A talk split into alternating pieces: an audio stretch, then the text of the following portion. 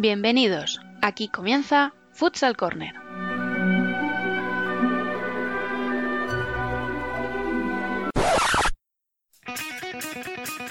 Una manera diferente de entender el fútbol sala.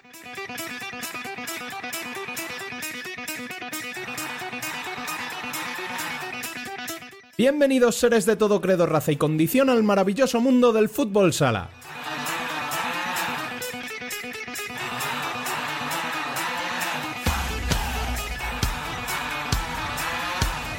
Arrancamos nuestro vigésimo séptimo programa de la primera temporada, recordando como siempre que podéis estar al día de la actualidad del fútbol sala en futsalcorner.es y seguirnos en Facebook, Twitter e Instagram como Futsal Corner Web.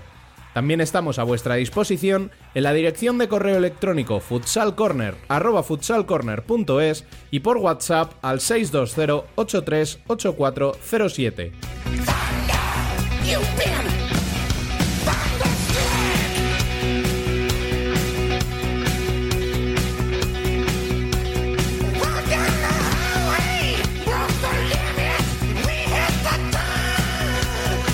En este segundo programa de confinamiento por el dichoso coronavirus, resumiremos lo que sabemos del futuro del futsal. Analizaremos qué opción nos gusta más de todas las escuchadas estos días, para cuando pueda retomarse la competición, y voces muy autorizadas del futsal se acercan para darnos ánimos y consejos para sobrellevar mejor estos días. Recordad que nosotros, como todos, también nos quedamos en casa.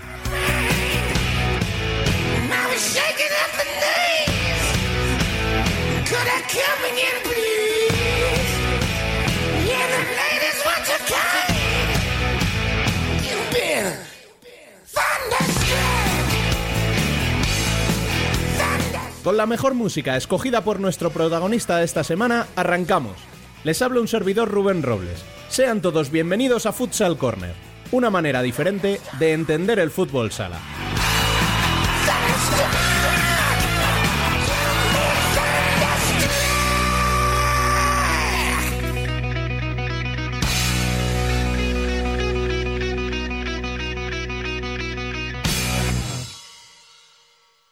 Hola, buenas, soy Pito, jugador de Movistar Inter y de la selección brasileña.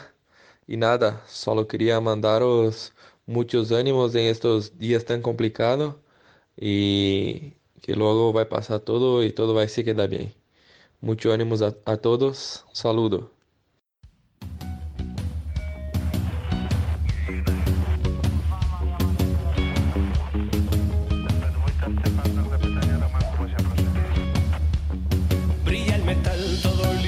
Las noticias. para despegar. Fueron días de preocupaciones y horas perdidas luchando contra la ansiedad. Y sentado a los mandos de mi cápsula interestelar, puro nervio, taquicardia y mala onda, el sudor empaña mi visor de 11 días después del estado de alarma decretado a nivel nacional, lo más destacado en el panorama deportivo es la noticia del ERTE que realizará Shota a toda su estructura, desde administrativos hasta jugadores de la primera plantilla. No parece el único, ya que sobre clubes como el Fútbol Club Barcelona también planea la sombra del despido temporal. Veremos cómo evoluciona la situación y en qué puede afectar al futuro inmediato de los clubes.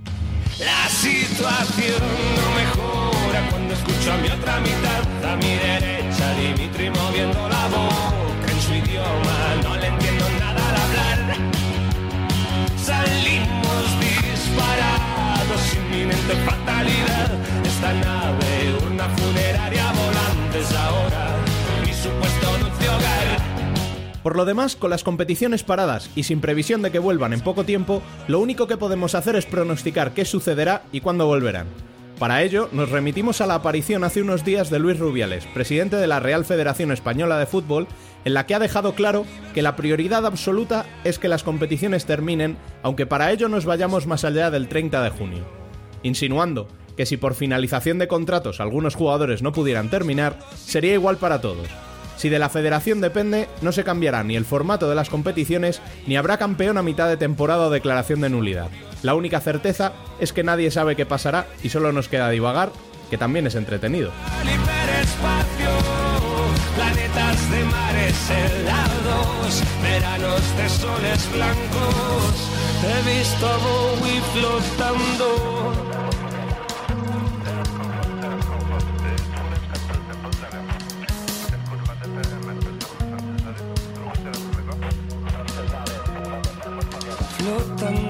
Y después de unas semanas de descanso, sacamos de nuevo la cafetera de la alacena para viajar hasta un destino muy exótico. Muy buenas, Dani.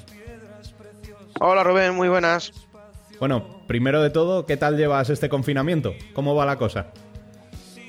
Pues relativamente bien, dentro de todo lo que se está escuchando y tal, no me puedo quejar. Estamos trabajando en casa mi mujer y yo, la niña hace ya pues casi tres semanas que no tiene guarde y ella es la que lo está echando un poquito más eh, a notar, porque al final está en casa todo el día, se aburre, eh, quiere jugar, tú tienes que intentar trabajar, bueno.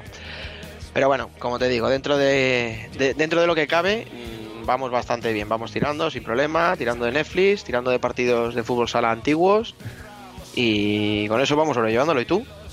Pues yo, si te digo la verdad, estoy casi trabajando más ahora de lo que trabajaba cuando estaba en el cole. Porque al final nos están haciendo hacer cursos, estamos teniendo que preparar todas las tareas que mandamos a los chavales, grabarnos en vídeo las clases, o sea que al final está siendo casi, casi peor el, el remedio que la enfermedad. Y, Qué bien, ¿eh? y con todo lo demás, pues lo mismo, la niña un poco que se sube por las paredes. Hoy es el primer día que, que he salido de casa para tirar la basura, Hostias. que he estado cinco minutos fuera de casa contados. o sea que... Yo soy de los que tiene perra y excusa para bajar. Pero vamos, te digo que no apetece. La gente que no tiene perros dice, ay, qué bien, qué suerte, tal. Eh, no apetece ni salir, ¿eh? No, no, Hay ambiente súper raro. ya digo que, que han sido cinco minutos lo que he estado fuera y, y la verdad es que el ambiente te, te mete otra vez a, a casa lo antes posible, sí. Yo tuve que comprar un día y era una sensación súper rara. O sea, la gente muy tensa, todos con la cabeza agacha, nadie hablaba, nadie miraba. No sé, rarillo. Pero bueno, vamos a tener que hacernos porque nos queda todavía mucho. O sea que. Sí, sí, sí. Pero bueno, vamos al grano. ¿Qué nos traes hoy? Pues nos vamos a ir nada menos que Oriente Medio. Vamos a ver cómo está viviendo el confinamiento uno de esos muchos futsaleros que tenemos repartidos por el mundo. Es un español que ha vivido en cuatro países muy distintos todos entre sí, que ha saboreado las miles del éxito, tuvo un subcampeonato copero en Francia con un equipo muy modesto y ahora está haciendo, entre otras muchas cosas, el trabajo de segundo entrenador para uno de los nombres más importantes dentro del panorama de entrenadores que tenemos en nuestro país. Y con esta versión de los Black Eyed Peas de una conocidísima canción veraniega, que ya nos apetece pensar en él, nos vamos a hablar con él. Toda la noche rompemos, al otro día volvemos. Tú sabes cómo lo hacemos, baby. Hoy nos tomamos un café con Alberto Arteaga. Tiene dinero. We party to the extremo, extremo, extremo, extremo, extremo. Ritmo.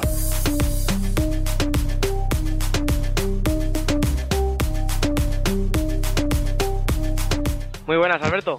Bueno, la primera pregunta, ¿qué tal toda esta situación desde la distancia? Bueno, aquí es más la preocupación que tenemos por lo que está pasando en España que realmente lo que, lo que estamos viendo aquí. Aquí de momento todavía se puede salir a la calle. Si están todos los comercios cerrados, solo quedan los restaurantes y solo para llevar o para, para pedírtelo pues con estas diferentes empresas de Hunger Station y todo esto. Pero, pero aquí todavía no estamos confinados o en alerta roja. Así que es más la preocupación nuestra de cómo estarán nuestros familiares en España que, que lo que podemos sentir aquí.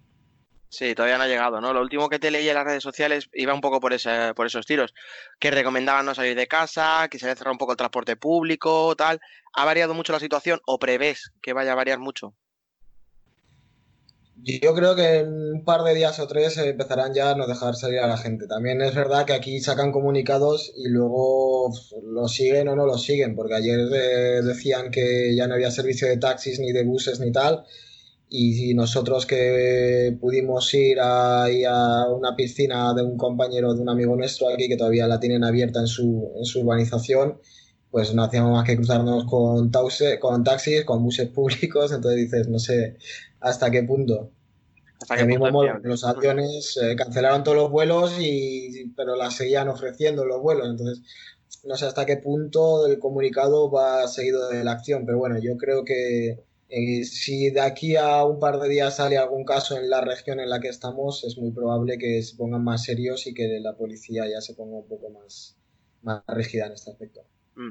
Luego vamos a hablar un poquito más de lo que es fútbol sala y tal, ¿vale? Lo, lo primero es un poquito la actualidad, que al final es, lo de lo que estamos hablando todos.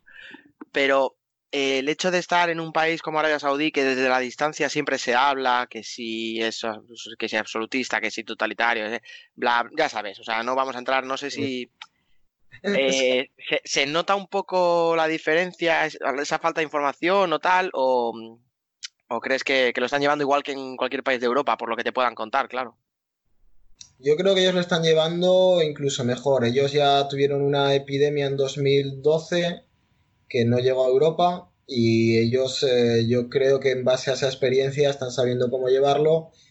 El discurso desde el principio ha sido más de miedo que de no, esto es una gripe normal, no, esto no va a pasar nada, esto van a quedar en cuatro o cinco casos aislados. Entonces ellos sí que han tenido desde el principio mucho miedo, desde el inicio de todo esto ya había máquinas con el higienizador este por todos lados. Entonces eh, ya llevamos una semana con todos los centros comerciales cerrados y luego que es un país que no es como España, aquí la gente no vive de cara a la calle, por así decirlo, no, no ves gente haciendo footing por las calles, no ves eh, mucha gente en los parques o no ves nadie en los parques porque primero por el calor y luego por su cultura. Entonces yo creo que en ese aspecto lo están llevando mejor, el control de los casos está siendo mucho más eh, preciso, controlado y aislado. Ellos tienen muy controlados los casos que tienen y están creciendo en un nivel exponencial referente a la gente que está dentro de, la gente que está aislada en la cuarentena porque ha tenido contacto con los que ya habían tenido casos. Por, no se están desperdigando casos de aquí a allá porque nos apetece salir a correr Sí. o darte una vuelta por un mall o hacer una cola en un supermercado, ¿sabes? Mm. Y te leímos también que ya se lo habían cerrado el gimnasio del hotel, que el servicio de restaurante andaba un poco ahí irregular. ¿Cómo vas llevando tú el día a día? Pues también es verdad que estás, puedes salir todavía de casa, como has dicho, estuviste en una piscina, o sea, todavía mm, esa sensación de confinamiento no la tienes, claro. Sí, no, o sea, el, poder salir a pasear, aunque sea un rato, o sea, nosotros pues, al fin nos da un poco de vida aquí, porque al final un hotel, pues eh, no es tu casa, no es tu hogar, estás ahí un poco encerrado. Aquí han reducido todos los servicios, quitaron pues, las pocas opciones. Arabia no es un país que tenga unas opciones de ocio de la hostia. Entonces ya las pocas cosas que teníamos, que eran pues, el gimnasio, la piscina y tal, eso nos lo fueron quitando. Sí que tuvimos suerte de que como llevamos ya varios meses viviendo en el hotel y somos prácticamente parte del mobiliario, pues pudimos hablar con el manager y nos trajo a cada habitación eh, unas, pues, unas pesitas, un bosu, una esterilla para hacer abdominales y tal. Y sí que vamos alternando ese no poder movernos con el poder eh, agitarnos aquí un poco, hacer un poco de deporte. Y el único problema que tengo yo, que soy de buen comer, es eh, la comida, porque solo hay dos cosas para comer, para cenar, comida y cena Y, re- mismo. y- y repetir, ¿no? Y al final, eh, la ensalada César yo creo que no la vuelvo a comer en dos años después de, del confinamiento este de- del, Oye, del mira, virus. mientras sea todo eso, ¿verdad? Pero vamos, te entiendo. Problemas- mayores problemas están viviendo en otros lados y al final Eso es te verdad. quejas de ello porque es, es la situación que te toca vivir, pero, pero bueno, ojalá Bueno, no oye, de los que están ahora con familiares o en el hospital. Claro, efectivamente. Oye, tú como entre- eres entrenador de porteros, eres el segundo de Luis Fonseca, responsable de formación en ANEFS, estás haciendo clinics, ahora estás con un curso de BAMAR. O sea, ¿cómo puede llevar a alguien tan activo este parón? con, con mucho Netflix, ya le he dado dos vueltas, yo creo. Eh, sigo con el curso de entrenador de porteros de, de Valle Martínez con la universidad, entonces sí que era una cosa que tenía un poco apartada porque con todos los scouting vídeos que había que preparar, pues no, no, no, al final no te da el día para todo. Pero se une que estamos aquí parados, con que no podemos trabajar seguramente hasta junio, no podamos trabajar y que la fecha límite para la entrega de trabajo ya se está acercando, con lo cual es, también el método español de dejarlo todo para última hora también está ahí, ahí presente. Y bueno, ahora sí que es verdad que con lo de lo, el entrenador de porteros ha llegado uno ahora en enero, con lo cual me descarga un poco de esa, de esa función y bueno, somos uno más en el staff que también pasa el día un poquito, un poquito mejor porque es un tío también muy, muy activo como nosotros. Pero bueno, intentas, pues bueno, nos juntamos para comer o nos vamos a dar un paseo después de comer, intentas tomar el aire y hablar de tus cosas, hablar de la familia, hablar de, de mil cosas que no tengan que ver con el trabajo también para que luego cuando llegas al cuarto pues sea actualizar o ponerte al día con las dos o tres cosas que tengas que hacer de trabajo y luego ya pues, o ver una serie o hablar con la familia y tal. Entonces vas llenando las horas, no quedan muchas horas vacías que es lo importante. Al final para la cabeza es, es, es vital. Eso te iba a decir, ¿no? O sea, el estar ocupado. Sí, sí, sí, mantener el, el coco con, con alguna cosa. Oye, vamos a ir ya un poquito a lo que es más el deporte, al fútbol sala, que al final es para lo que estamos aquí. ¿Cómo valoras este primer casi año que llevas en, el país? Yo creo, y por lo que nos dicen los uh, managers, que el cambio está siendo grande. Ellos vienen de tener un seleccionador que solo venía, vivía en Bélgica, era belga y solo venía para las concentraciones. No había un seguimiento real de la liga, no había un, una forma de trabajar profesional de repente se encuentran con un cuerpo técnico de cuatro personas más un traductor, eh, con el trabajo de Luis, que le encanta el trabajo y que sea duro y que sea constante y exigente, y, con concentraciones fuera de Arabia Saudí, con, con, sesiones de mañana y tarde, que son cosas que los jugadores pues, no estaban acostumbrados. Entonces pasas un poco de, por esas curvas de al principio me encanta y esto es nuevo y voy con el hype, luego bajo porque esto es muy duro y me está jodiendo y luego vuelvo a subir porque veo que está dando resultados y, y que estoy mejorando y que los resultados que está consiguiendo el, el país es, eh, son buenos. Ahora hemos tenido un poco la faena esta de, de no claro. poder trabajar con ellos porque teníamos previstos diferentes eh, programas de trabajo para estos días antes de Ramadán que tener en cuenta que Ramadán empieza el 24 de abril, de 24 de abril hasta final de mayo es imposible tenerlos porque son fechas muy señaladas para ellos, también porque hay torneos donde, bueno, pues pueden ganar más dinero porque hay más patrocinios de empresas y demás, pero sobre todo porque son fechas que ellos no van a poder ni querer estar con nosotros, primero porque no puedes entrenar hasta las 9 de la noche, imagínate si a partir de las 9 de la noche les quieres meter un entrenamiento de 3 horas, con caña y tal, pues y a gente que no ha comido hasta las 9 de la noche, que justo come en ese momento, pues al final la, la, la, selección sale por selección natural y no por, y no por calidad. Que es que suele, suele, sí, suele ser un problema que siempre comentáis la gente que habéis estado en países musulmanes y tal, y, y es verdad que es complicado llevarlo. Sí, bueno, su cultura y hay que adaptarse al ritmo y hay que adaptarse a las características y, y en base a ello pues intentar sacar el mejor trabajo que podamos. Oye, me has hablado de Luis Fonseca y sobre él te quería preguntar, porque todo el mundo habla que es muy intenso, que exige mucho. Al final tú estabas de primer entrenador, ya habías trabajado con él en Kuwait y dejaste tu trabajo en Francia para irte con él a Arabia de segundo. ¿Qué es lo que te aporta o qué es lo que hace que vuelvas a trabajar con él? Yo en Kuwait realmente estuve en, en un club, no estuve en la selección, estuve en Kazma, con Fuentes, que ahora está ahí en Nagoya, pedazo de crack de entrenador, y lo conocí allí, yo iba a, a todos los entrenamientos que podía de, de, la selección allí para, bueno, para aprender, porque al final Luis es, eh, para mí es un, que no se entere, espero que no lo vea, es un genio de esto, pero como todos los genios, pues también tiene, como todos los genios también tiene su pedrada, ¿no? Entonces, pero sí que es verdad que es un, un, sistema totalmente diferente, exigente, intenso, dentro y fuera del campo, porque al final él cambia bastante de dentro a fuera del campo, pero esa personalidad suya de estar todo el rato bien en tensión para atento a cualquier cosa, pues al final tampoco uno es en la cancha como es eh, en la vida también, ¿no? Pero, pero muy bien, la verdad que el aprendizaje está siendo enorme, que los detalles que al final o tú no ves o no te percatas de ellos, son pequeñas cosas que él sí que ve porque precisamente por eso, porque está tan a fondo que es capaz de ver el más mínimo detalle para poder mejorar una situación y eso que él ve es lo que exige al resto de la gente que también sea consciente de ello. Entonces, eh, cuando no le gusta una cosa, pues obviamente te lo hace saber. Se, se le nota, ¿no? Cuando no le gusta algo. y, y, precisamente, a ver, en general los asiáticos tienen mucha fama de jugadores dispersos, que no son muy de, tomarse al pie de la letra los entrenamientos, los horarios, etcétera. No sé si con el saudí es igual o no, pero precisamente con esa intensidad y ese trabajo que pide Luis, habéis tenido que hacer hincapié especial en ese tomarse el entrenamiento como algo de forma más profesional, digamos. Bueno, hay casos y casos. Yo creo, por mi experiencia, que aquí son un poquito más eh, disciplinados en este aspecto que en Kuwait, por ejemplo.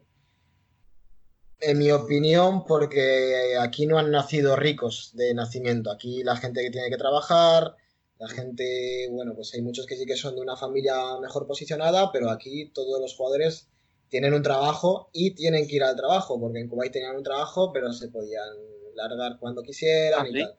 Entonces, eh, sí, es- al final eso facilitaba mucho el tema de las concentraciones, que es posiblemente uno de los hándicaps que tenemos ahora, que no conseguimos poder llevarnos a todos los jugadores que queremos a todas las concentraciones y tienes que estar rellenando con jugadores que puedan venir por detrás y que al final no es algo malo porque genera competencia y genera pues gente que igual eh, la progresión pues no la había visto entonces y que, y que le ayudas a subir nivel, pero también te impide poder trabajar con tus mejores jugadores, ¿no?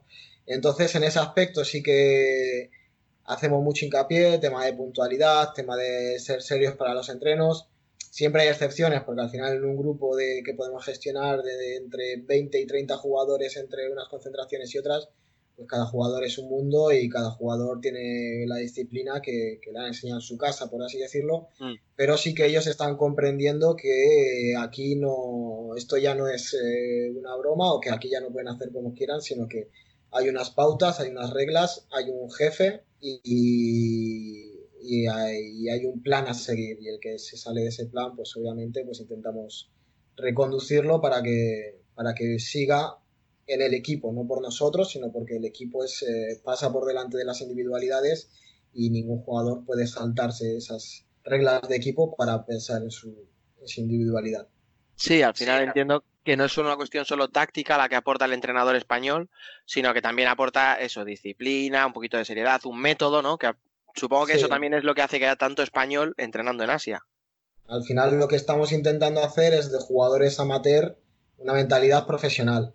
Porque ellos cuando están con la selección pues también tienen una serie de ventajas económicas de, pues para compensar, pues hay algunos que tienen que pedir eh, vacaciones eh, no remuneradas en el trabajo, pues al final todos los jugadores que vienen aquí reciben una cantidad diaria y nosotros intentamos hacerles ver que ellos están representando a su país, que la federación está haciendo un esfuerzo enorme, que la federación está gastando eh, mucho más que lo que ha gastado otras temporadas en el fútbol sala, porque tienen otras eh, tienen otros deseos que la anterior junta directiva de la federación que salió pues eh, no tenía. Y esta la que ha entrado ahora, el nuevo presidente con el nuevo secretario general, pues quieren reforzar un poquito el fútbol sala y para ello han puesto medios, pero estos medios tienen que venir obviamente acompañados de, de una disciplina y de una seriedad, y si no, no, no nos vale de nada. Mm. Y ya la última en este aspecto, antes de pasar a un par de cuestiones ya más personales, ¿en qué punto estaría ahora mismo la selección? O sea, en un hipotético torneo ahora, ¿dónde, dónde les ubicas? ¿Dónde os ubicáis? Pues mejor dicho. Es complicado ahora porque el panorama mundial ha cambiado del todo. No Sí, sé, nosotros al final del clasificatorio sí que te hubiera dicho que estaríamos en un segundo o tercer nivel, pues, eh, pues tendríamos un primer nivel con todo lo que son Irán, Tailandia, que son los dos que nos han tocado en el Mm. grupo, junto a Sí, es Japón, Vietnam Uzbekistán, digamos. Habría otro, y posiblemente Kuwait, y luego habría otro con, pues, con Kuwait, igual a caballo entre los dos, con Líbano y con selecciones pues, de las eh, repúblicas soviéticas que se extinguieron y demás. Sí, todas las Y nosotros estaríamos a caballo entre ese 2 y en tercer nivel. Ahora mismo, pues no lo sé, no lo sé porque, por ejemplo, Irán está teniendo muchos problemas para poder trabajar, no sé, no sabemos si va a subir o bajar nivel. Yo sé que Tailandia, pues Pulpis ha hecho un trabajo ahí muy bueno con un grupo desde hace muchos años. No creo que se vaya a ver muy, muy, muy afectado por esto. Nosotros, yo creo que cuando estás en una progresión ascendente y te cortan ahí, eh, nos va a venir regular y tendremos que ver cómo podemos reencauzar esto. También tenemos la ventaja de que si se retrasa todo, pues hay un jugador importante nuestro que posiblemente pueda volver de lesión. Entonces, al final, por un lado o por otro, pues eh, se equilibra más o menos y hay que ver quién puede venirle un poquito mejor, quién puede venirle peor, y, pero bueno, nosotros, en todo caso, cualquier día de, un día más de trabajo para nosotros es un paso que nos acerca más al resto, Al de, resto, al resto. al resto del equipo. Entonces, ahora que mismo que no estamos parados, es complicado. Intentas eh, todo lo que no sea entrenamiento y trabajo con los jugadores, pues eh, tenerlo mejor, tema vídeos, tema planificación y demás, tenerlo lo mejor posible para que en cuanto se pueda, pues eh, estar en las mejores circunstancias.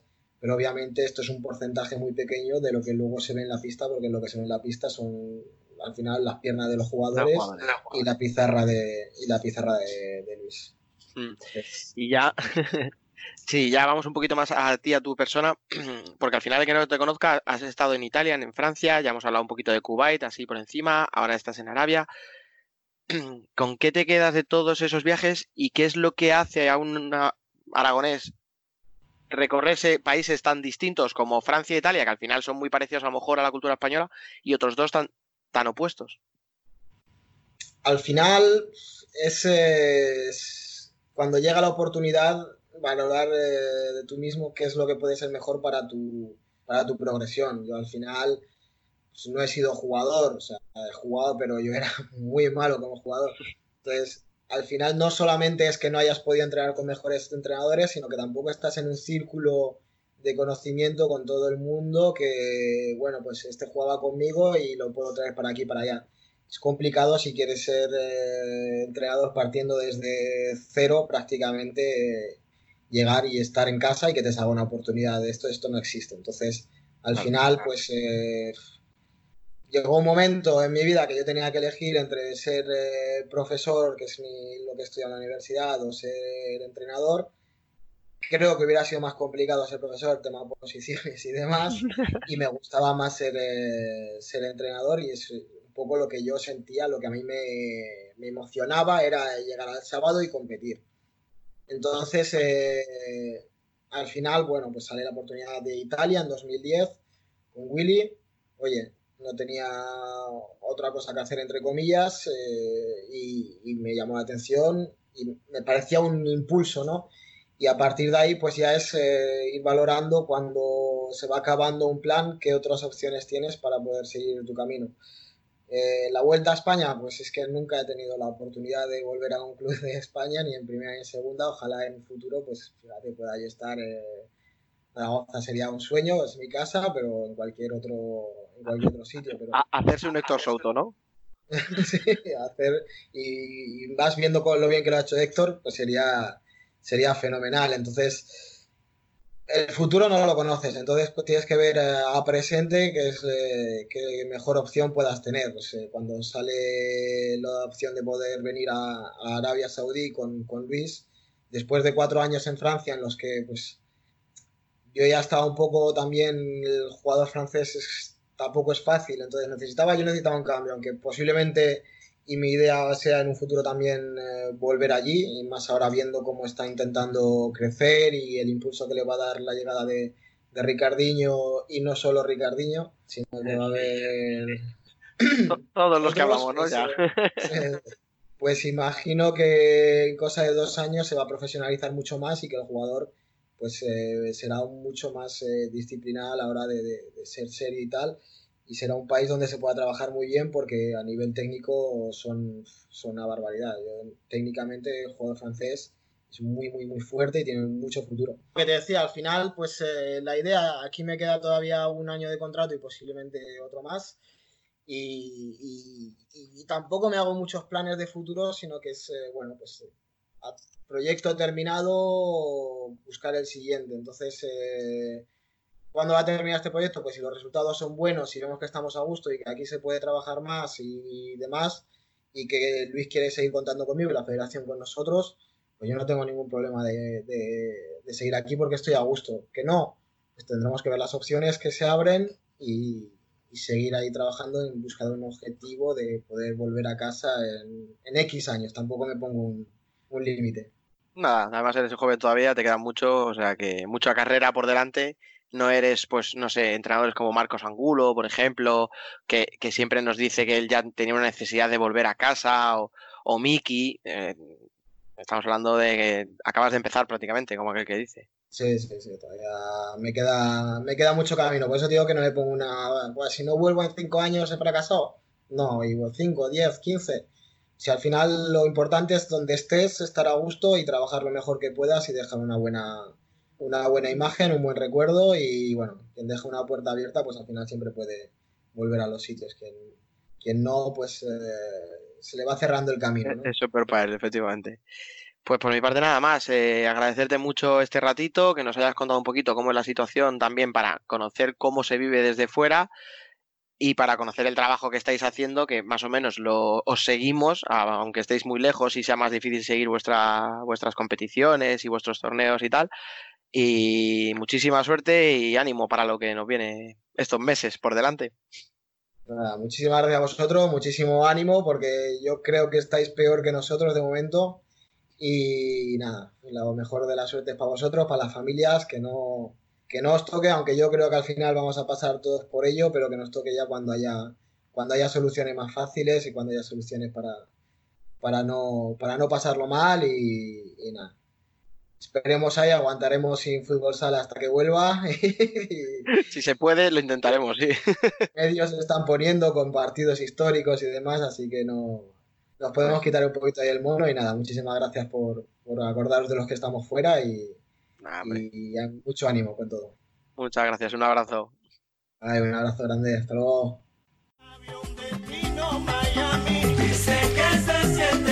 Chacal, te oí.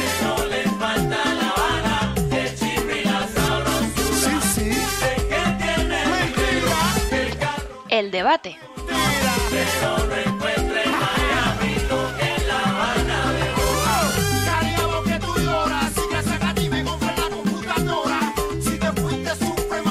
Y para opinar sobre lo que será el futsal una vez superemos la cuarentena, hemos traído a dos voces autorizadas en la materia, como son Marcos Angulo, muy buenas. Hola, muy buenas tardes, ¿qué hay? ¿Qué tal? ¿Cómo estás llevando el confinamiento? Bueno, pues como todo el mundo más o menos lo lleva. Eh, muy aburrido, tirando de, de internet, sin internet no sé lo que haríamos.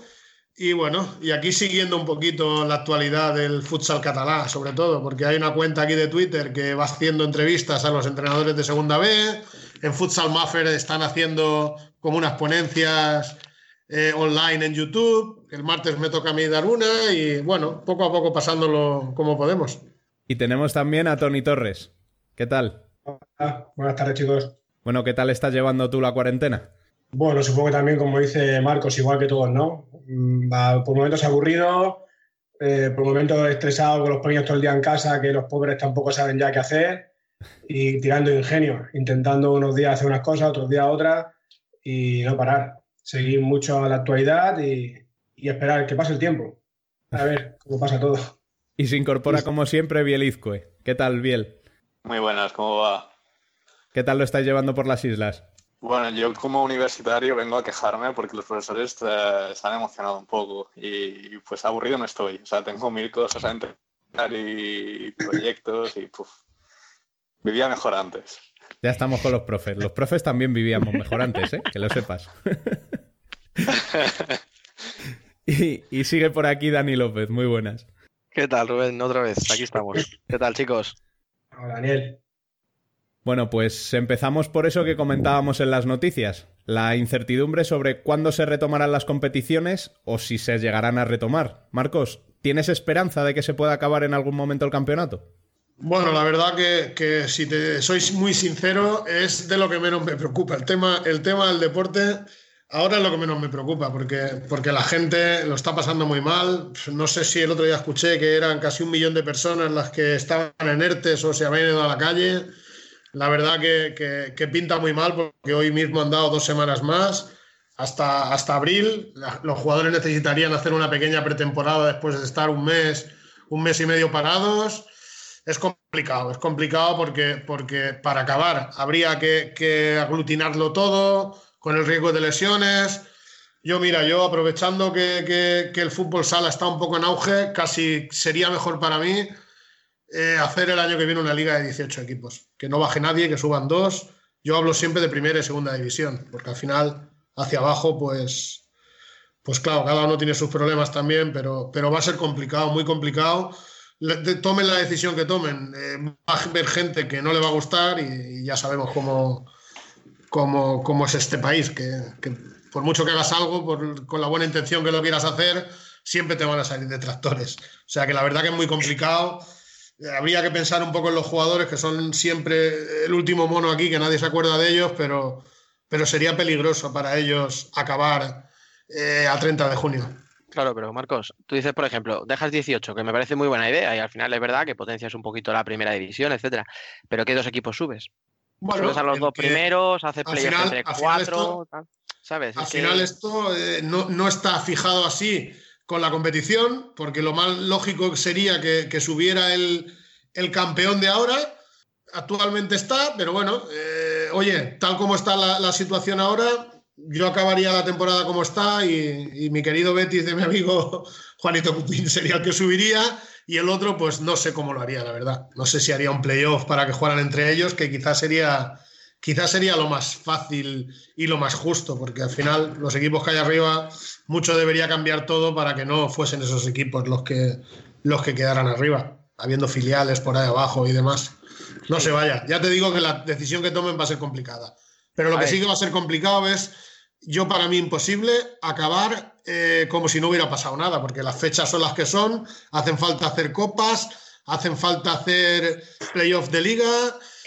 Yo ya digo, yo creo que, que- sí, que sobre todo los dos puestos de la UEFA sí que se habrían, habrían que jugarlo, pero había que intentar minimizar, porque claro, si tú ahora coges a los, haces playoff directamente tal como están, mientras no baje nadie, la gente no creo que se, que se queje mucho por no jugar unos posibles playoffs, unos cuartos de final o unas semifinales. Ya te digo, yo lo dejaría tal, to- todo tal como está y acabar como podamos hasta 30 de junio, perjudicando al menor número de equipos, porque no olvidemos que, que nuestros queridos amigos de Chota ya han solicitado un ERTE. O sea, y no van a ser ni. Han sido los primeros, pero no van a ser los últimos, porque claro, un mes sin nada, la gente seguir pagándole igual, todo igual, no sé, va a ser complicado, muy complicado, ya te digo. Pero precisamente por eso, por ese tema, aunque sea, no sé, por un tema económico, es que hay que intentar acabar la temporada, porque al final esa taquilla, ese, esos ingresos de televisión, que no son muchos, pero que para un club modesto le supone la vida. Yo no sé, a ver, no sé, y yo soy de los primeros que piensa, cuidado, que esto va a ser mucho más largo de lo que nos creíamos. O sea, que se pensaba que de verdad hace dos semanas iban a levantar el- la cuarentena o que el 12 de abril, ¿no? Cuando, cuando se cumpla un mes, ya va a volver toda la normalidad, eh, ni mucho menos. O sea, Bueno, pero es que aunque volviera a la normalidad, es que hemos estado un mes parados. Es que no vas a, no vas a jugar al sábado siguiente. No, no, claro, tienes que No, hacer mínimo pretemporada de de eso, o sea, de meter semana. 4.000 personas en un pabellón. Mm, Si ya antes- una semana antes de declarar el estado de alarma no dejaban concentrar a mil personas, a saber cuánto podemos volver a juntar a X número de personas. En Por plan, eso estoy que diciendo que yo creo que el deporte debe ser, mm, bueno, debe ser lo último, lo último que pensemos. Sí, hay, sí. Que, hay que pensar en las personas. Juntar mucha gente en un pabellón, como tú bien dices, es complicado. Yo por eso digo que, que- que eh, bueno, estamos en un estado, un estado de alarma, un estado de excepción. Y eh, entonces yo creo que esta temporada, pues debe ser una temporada excepcional también. Ya te digo, también es, sí que es cierto que hay que ver quién juega Champions el año que viene, que es algo que los grandes eh, pues luchan mucho y, utilizan mucho dinero su presupuesto para eso. Y es complicado, ya te digo. Yo, yo sería más, más de decir, bueno, oye, si solamente van a competir dos meses, que se pongan en forma, que hagan una mini pretemporada, que se dañe lo más mínimo a todos. Y, ya te digo que es complicado, que, que decidan los que decidan, o los de la REF o los de la Liga Nacional, porque ahora tampoco ahora hemos dejado de hablar de ese tema. No sé, no sé cómo, cómo va a acabar todo. Y al final, pues, pues me temo que, que la gente de la REF, cuando acabe todo esto, bastantes problemas van a tener ellos para solucionar su tema del fútbol como para ponerse a pensar en el futbito. Tony, ¿tú cómo lo ves? Yo lo veo complicado también. La verdad que depende, sobre todo a qué nivel lo, lo estemos hablando. ¿no? Hablando, como decía Marcos, de primera y segunda división, el mayor problema son los equipos que, que van a jugar, eh, como él dice, Champions. Los demás, pues si no baja nadie, alguno más contento que con las castañuelas Y la hora del ascenso, pues también es un problema, porque igual, además de Betis, hay alguna otra plantilla que también tiene la temporada supeditada a ese ascenso o ese posible ascenso y, que no tenga la opción de competirlo, pues también va a ser un problema para quejarse, como él dice, ¿no? Entonces, sí, podemos decir Betis está ahora mismo campeón y sube y a los demás le hacemos jugar un playoff, pero ya es que hemos decidido que Betis no juegue. Entonces, si Betis no juega, ¿por qué juegan los demás? Pues esto va a ser cuestión de debate, seguramente, y de, y de queja o de, o de, yo qué sé, o de, o de abrir un foro de decir qué pasa con esto. El tema de la Champions, muy complicado también, porque al final, si solo fuera un equipo el interesado, pero mínimo hay tres, que son los tres fuertes. Entonces, ¿qué hacemos? ¿Quién de los tres va? ¿En calidad de qué? ¿Y cuándo? Y al final, si tienen que jugar su puesto, ellos sí que juegan y los demás no juegan. Entonces es complicado, muy complicado. Después los equipos de segunda B de, de toda España que también están luchando por ese acceso a segunda división, que ¿a quién subes? Porque hay cinco playoffs en segunda B también para subir a segunda. Equipos que han gastado mucho dinero esta temporada, a lo mejor, para el año que viene estar en segunda, y ya también se les niega esta posibilidad, ¿no? O si no, ¿a quién se lo das? ¿También juegan ellos? ¿O y los demás no juegan? Es complicado. También este año cambió el formato de competición. Hay unos playoffs diferentes, hay Copa del Rey, hay el, el, el, el quinto de según qué grupo se clasifica para Copa del Rey. Bueno, es que esto también es diferente de cara a la temporada que viene.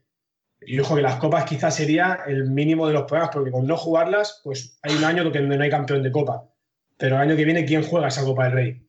¿Quién no la juega? Va a ser un tema complicado. A nivel más territorial, yo creo que vamos a jugar. Vamos a estar jugando hasta julio y vamos a acabar las competiciones para evitar que haya estos temas. Pero a nivel territorial es mucho menos problema. Al final se van a preocupar menos de jugadores que son amateurs cosa que no debería ser así. ¿eh? Yo opino que siendo amateur o siendo profesional, eh, después de este parón, igual que en verano tiramos seis semanas haciendo una pretemporada, habría que hacerla ahora, por el bien de los deportistas. Sea, al final son el mayor activo ellos. ¿eh? Si no juegan ellos, eh, aquí no juega nadie. Da igual que haya lo que haya. Como los jugadores digan que no juegan, da igual lo que tengas, que entonces estamos en otra cosa. Entonces, es una situación complicada, complicada, porque sin quererlo vas a beneficiar a unos y a otros no. Entonces siempre va a dar opción a, a, ver qué pasa. Pero de todas maneras hay que tomar una decisión. Hay que tomarla. Habrá quien le guste, habrá quien no, pero algo hay que hacer. Claro, pero tú lo has dicho, escucha, ese es el problema. Que digas lo que digas y decidas lo que decidas, va a haber gente que no esté de acuerdo. Vamos a suponer que dicen, se anula la, la temporada, no ha pasado nada. Pues dile tú a un Betis que había hecho una inversión de la leche, que va cinco puntos por encima del segundo, que no ha valido para nada. O dile a Inter, con todos los vaivenes que ha tenido, que su liderato ha sido anecdótico. ¿Sabes? Que sí, que hay otros que dirán, mira, un Burela, joder, pues una oportunidad de oro para volver el año que viene a, a intentarlo. Vamos a poner que el campeón es el campeón de invierno porque dices, bueno, así has completado una vuelta, un partido contra todos los equipos. Pero es que hay equipos que esa primera vuelta han jugado. Inter, por ejemplo, ha jugado en Murcia, en, ha jugado en Palma y ha jugado en el Palau te puede decir, hostia, es que claro, ya, ya, ya, escucha, ya ha quedado primero, ¿no? O sea, no es, no es importante, no es relevante, pero podría decir, hostia, pero es que yo la primera vuelta todo lo he jugado fuera, todo lo gordo. ¿Sabes? Que es que siempre va a haber alguien que diga, es que esto no me viene bien. Bueno, y además... Yo por lo que dijo Rubiales, lo que parece claro es que el formato de la competición no lo quieren tocar. O sea, es decir, no, no va a decir, pues mira, liga regular y el primero es el campeón de liga y, se acaba, y sin playoff, que a mí no me pareció una mala opción. Pero es que por lo que han dado a entender y lo que han dicho en ruedas de prensa, etcétera, es que lo que quieren es acabar la competición, aunque nos vayamos a julio. Que sí. si queréis ahora hablamos del tema de finalización de contratos, que esa también es una divertida si te vas a julio con competición oficial. Pero claro, es que hagas lo que hagas, va a haber gente que no esté de acuerdo. Entonces. El calendario de la temporada encima comenzó muy extraña, porque equipos que tenían obras en sus pabellones que jugaron casi una primera vuelta entera todo fuera, como el caso de Isota, el caso de Industrias. Entonces, al final el, el, hacerlo solamente una vuelta también sería injusto, más esta temporada con estos temas de las obras. Claro. Por eso te digo, si es que al final hagas lo que hagas, va a haber gente que no le parezca bien, entonces habrá que intentar... Irte, irte, más, irte más, tarde del 30 de junio, eh, la gente tiene unos contratos que me imagino que habrá que respetar. Sí, y muchos firmados ya para el año que viene incluso. Claro, es que ahora tú ponte jugando un playoff el 15 de julio un equipo jugando en un equipo que ya tiene firmado con el equipo que, que, está enfrente. Y le está pagando ya casi el equipo que está enfrente y está jugando contra él. Eso estaba es, pensando. Es un poco. Claro. Es un poco, sí. parece adulterar un poco la competición en ese sentido también. Pero es que desde el punto de vista del parón yo creo que ya está adulterada. O sea, que es que no... Porque habrá equipos que les venga mejor, habrá equipos que les venga peor, pero al final este parón yo creo que, que lo que hace directamente es eso, ¿no? Claro, Ya, podría pasa que yo, con, con- con el motivo por el que está parado el campeonato, yo me duele mucho tener que decir que está adulterado, porque es que es una fuerza no mayor, sino Sí, que sí, es no, que está eh, no podemos salir a la calle. O sea, que Está es claro, que está claro. ya te digo que, que el tema deportivo vale que está bien, que es lo que nos incumbe a todos, los que estamos aquí, vaya, que nos gusta, nos vuelve locos, los clubs eh, hacen esfuerzos grandísimos para poder cuadrar presupuestos y ya lo he dicho antes, es que tome la decisión que tome, siempre va a haber gente que se va a quejar. Y al final... Yo Sí, iba a plantearos claro. una cosa. Imagínate en julio, segunda semana de julio, un cuarto de final o una semi de playoff, Inter-Sota. Que todos sabemos que Saldise y, y Eric Martel, en teoría, ya son jugadores de Inter para la, la próxima temporada. ¿Y qué haces? ¿Qué haces tú como club y qué hacen los jugadores? Porque no es lo mismo ahora que al final de esta temporada estás ahí que en un 15 de julio que tú en teoría estarías disfrutando de unas vacaciones o ya preparando una pretemporada con tu club actual y ¿qué haces? Porque sabes es que a la que- mínima que tengas una pequeña lesión, Es que has puesto un ejemplo, has puesto un ejemplo que ha sido el que yo te he dado antes. Es que Chota ha, pedido un ERTE. O sea, eh, no sé si se lo van a conceder, si no se lo van a conceder, pero es que puede ser que la semana que viene eh, Chota no tenga trabajadores, no tenga jugadores. No sé hasta cuándo. O sea, y que lo- al final los entrenamientos que están haciendo en casa, los que no vayan a hacer un ERTE, tampoco son unos entrenamientos. Bueno, pero los chicos, eh, escucha, los chicos todos se cuidan. O sea, no, no, no te vayas a pensar que ahora porque los de Chota estén en un ERTE, eh, Nakata, Saldise y Usin y los demás no van a entrenar en casa. O sea, ellos van a entrenar en casa igual. Lo único que pasa que es lo que te digo, que, que yo no sé, yo desconozco todo, todo el tema legal como es, pero que, que una vez se desvinculen del club, luego vincular a jugadores para que estén un mes y medio contigo solo otra vez, no sé esto laboralmente cómo, cómo se va a poder atar todo esto. Es que so- son temas, ya, os digo, muy, muy complicados. Que, que hablar de todo esto así un poco a la aventura es un poco, un poco arriesgado porque, porque ya digo, hay mucha gente que se está jugando su futuro con esto. Y no solamente en el deporte. Como yo el tema de los contratos quizá lo veo lo menos problemático, ¿eh? porque al final, si cogemos de ejemplo el, el básquet, hay jugadores que fichan por tres semanas, por dos semanas, por un mes. Entonces, esto seguramente tenga, desconociéndolo, ¿eh? tenga una, una- una solución laboral que no sea un problema. ¿vale? Tomando como ejemplo otros deportes. Sí que es verdad que en nuestro deporte esto es desconocido. Bueno, nunca ha pasado, ¿no? Y va fichar jugadores por dos semanas ni por un mes, pues no se hace. Pero en otros deportes como el baloncesto, como digo, se hace. Entonces, sí. seguramente sea la- el menor de los problemas. Yo creo que el, el mayor problema va a ser moral y de, de siempre la duda que hay que aquí en España, como dudamos por todo siempre, eh, de decir, este jugador a 15 días de jugar en Inter le va a meter la pierna al jugador de Shota. Al revés, perdón, ¿no? Este Sí, jugador- bueno, Entonces, al final, siempre va a quedar esa duda. Porque somos- Incluso al revés, porque si ya tiene un contrato firmado de que a partir de 30 de junio es jugador de Inter, No, pero yo, yo no me creo nada. Los jugadores, los jugadores pelean hasta el último segundo por no, no, pero si ya tiene el contrato firmado, Es igual. Aunque tenga el contrato firmado, los jugadores jugador luego se visten de corto, saltan a la pista. sí, pero no y podrían. Los jugadores se, se dejan la vida. Eso no. Sí, pero escucha, si lo- no, no, pero yo no digo esto. Claro, tú dices legalmente. si ti- claro, si tiene firmado a día 30 de junio, a partir del 30 de junio puede jugar con Inter. Claro, imagínate. Claro, es que legalmente el contrato, el contrato Sí, lo tienes sí, a lo mejor ya firmado con otro equipo, pero la ficha, la ficha la tiene tu, tu actual club. O sea, Por sí, sí. Y aparte lo que dice Tony es perfecto. Y eso eh, estamos hablando del mundo del básquet. Eh, yo que la REF cambie la normativa de contratos para que se puedan firmar jugadores para dos semanas, ojalá, como bien dice Tony, porque en otros deportes se hace. En el fútbol lo veo más, no sé, me cuesta. Bueno, no sé, en Italia, por ejemplo, sí que se han firmado jugadores para las Final Four y estas historias, sí. ¿no? O sea que. Sí. sí, pero Sí, claro, también otras habría que ligas, ver. Otras ligas no van vinculadas a, a- a la Federación de Fútbol como, como la nuestra. Nosotros Mm. también hay cosas que, que hacemos que no hacen en otras ligas, pero bueno, esto yo me imagino que con la red cambiará, cambiará de cara al año que viene, el cambio de reglas, porque lo de las cinco tarjetas amarillas eh, aquí no se cuenta y en toda Europa se cuentan. Hay cositas así que me imagino que, que deberemos ir adaptándonos. Ya te digo, no sé lo que hará la red, porque cuando ellos toman la decisión de, de controlar eh, el campeonato, será para poner sus reglas, que son las reglas UEFA, no las reglas Liga Nacional de Fútbol Sala. Uf, tenemos pocos follones, pero ahora para. Sí, bueno, ya, pero, pero es que no, no, no, que está bien, que está bien tirado, pero que que me ha hecho gracia. Digo, joder. Digo, ahora a pensar en el tema de la normativa, imagínate. Pero vamos, yo lo que parece que lo que pretenden es acabar la temporada como sea, y si hay que cambiar el formato del año que viene, se cambia, ¿eh? Es la sensación que, me deja. Ya, pero si tienes un año para recuperar eh, jornadas, tampoco están. En un año se pueden, eh, se pueden doblar miércoles, sábado, miércoles, sábado. En un año es más fácil recuperar que no ahora. Que si, si es verdad que el 12 de abril puedes salir de casa y, y- y solo has perdido un mes y medio, eh, dos meses, pues ostras, es que solo te quedará un mes para acabarlo todo. Es muy complicado. Escucha, se me había olvidado que lo último que hemos jugado en España ha sido encima la Copa de España. O sea, que es que hay otros ocho equipos que al parón súmale la semana que ya estuvieron sin, sin competir. Sí, claro, claro. O sea, que es que es otra semana más. Y que al final, por mucho que el jugador haga cosas en casa, eso está muy bien para cuando vuelvas no empezar de cero y empezar en tres.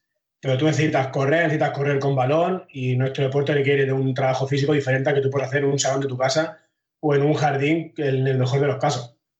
Entonces, esto sin contar los jugadores que viven cuatro en un mismo piso. Entonces, es complicado, es complicado llegar físicamente bien a competir y te dice el que está en tierra de nadie, bueno, pero el que se está jugando un descenso o el que está jugando ser campeón, igual necesita estar en buenas condiciones. Entonces tampoco te vale comenzar de cualquier manera. No es algo- Sí. yo no creo que la palabra sea adulterar la competición, ¿vale? Porque al final esto es una causa de fuerza mayor, pero sí que nunca va a ser una competición a la que tú puedas decir, esto todo el mundo tuvo la, la misma, las mismas oportunidades para, para estar donde se merece. Sí, Porque al final, pase lo que pase, todos tendremos el easy, easy, Claro. y si hubiéramos hecho esto, y si no hubiera pasado todo lo que ha pasado, pero nunca sabremos lo que ha pasado. Porque siempre, pues si buscamos a alguien que se haya, se va a beneficiar, a lo mejor esto le beneficia a, a Navarra con esos jugadores que tienen lesionados. Pero están lesionados, tienen más tiempo de recuperación, igual cuando se reanude todo, esos jugadores están. ¿O no?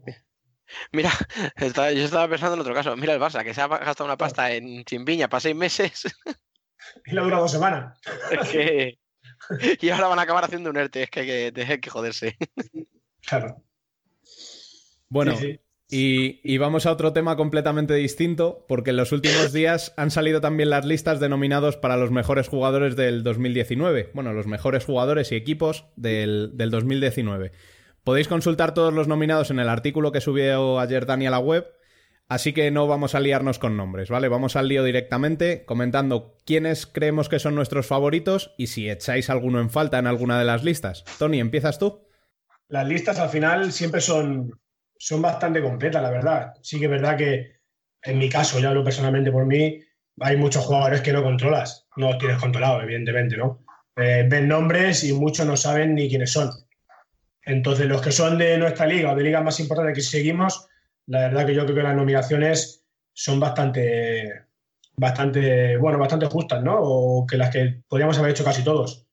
Que meteríamos alguno más, siempre hay una predilección de cada uno de nosotros en alguno de esos puestos, ¿no?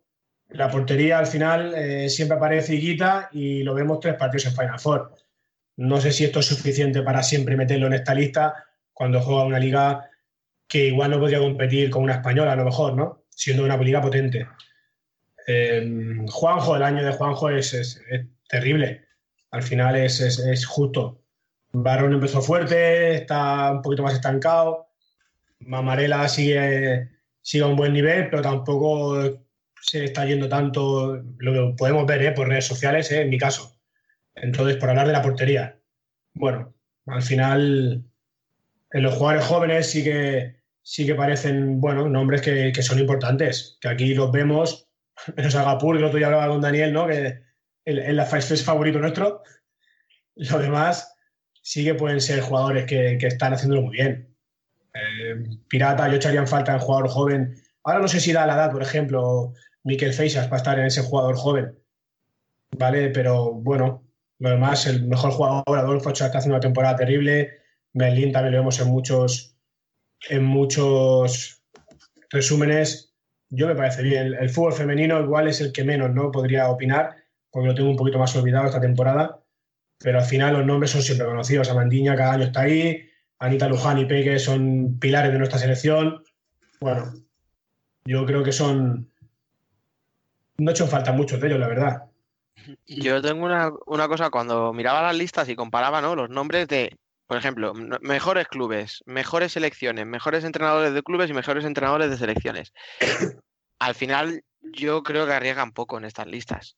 Porque tú ves, el campeón de Brasil está nominado el mejor equipo, el entrenador del ganador está nominado, en Portugal, pues lo mismo, el equipo que ha ganado la liga y el entrenador están los dos nominados, en selecciones todos los que han ganado un torneo internacional están nominados, o sea, que al final son listas que van un poco sobre seguro. Que yo estoy de acuerdo contigo, Tony, en que al final es verdad que tampoco voy aquí a opinar de cosas que no controlo. También me llama mucho la atención la combinación que hacen un poco rara, porque, por ejemplo, mejor equipo. O sea, sí que te distinguen mejor jugador masculino y femenino. Mejor portero y portera. Pero claro, luego, por ejemplo, en clubes te meten todos juntos. Entonces, ¿qué tiene más mérito? ¿Que haya ganado la España sub-19 el primer europeo? ¿Que haya ganado Brasil el torneo de no sé qué? ¿O Argentina ahora las eliminatorias estas hace poco? ¿O que el, la o o que el equipo femenino de Brasil haya ganado su liga? Es que son, ¿sabes? Ahí, ahí yo lo veo un poco todo complicado, un poco, eh, un poco, pues eso, un poquito lioso. Pero bueno, a mí que me llama mucho que no esté es eh, Ricardinho y que me llame la atención no quiere decir que no me parezca justo. Que creo que lleva un par de años que ya no está al nivel que estaba teniendo hasta hace, pues eso, hasta hace temporada y media, digamos. Pero me sorprende que para gente que normalmente sí que tira mucho a jugadores conocidos, porque al final Mamarela, eh, pues es muy buen portero. Pero es verdad que está más por el nombre o por lo que fue que por lo que puede ser actualmente.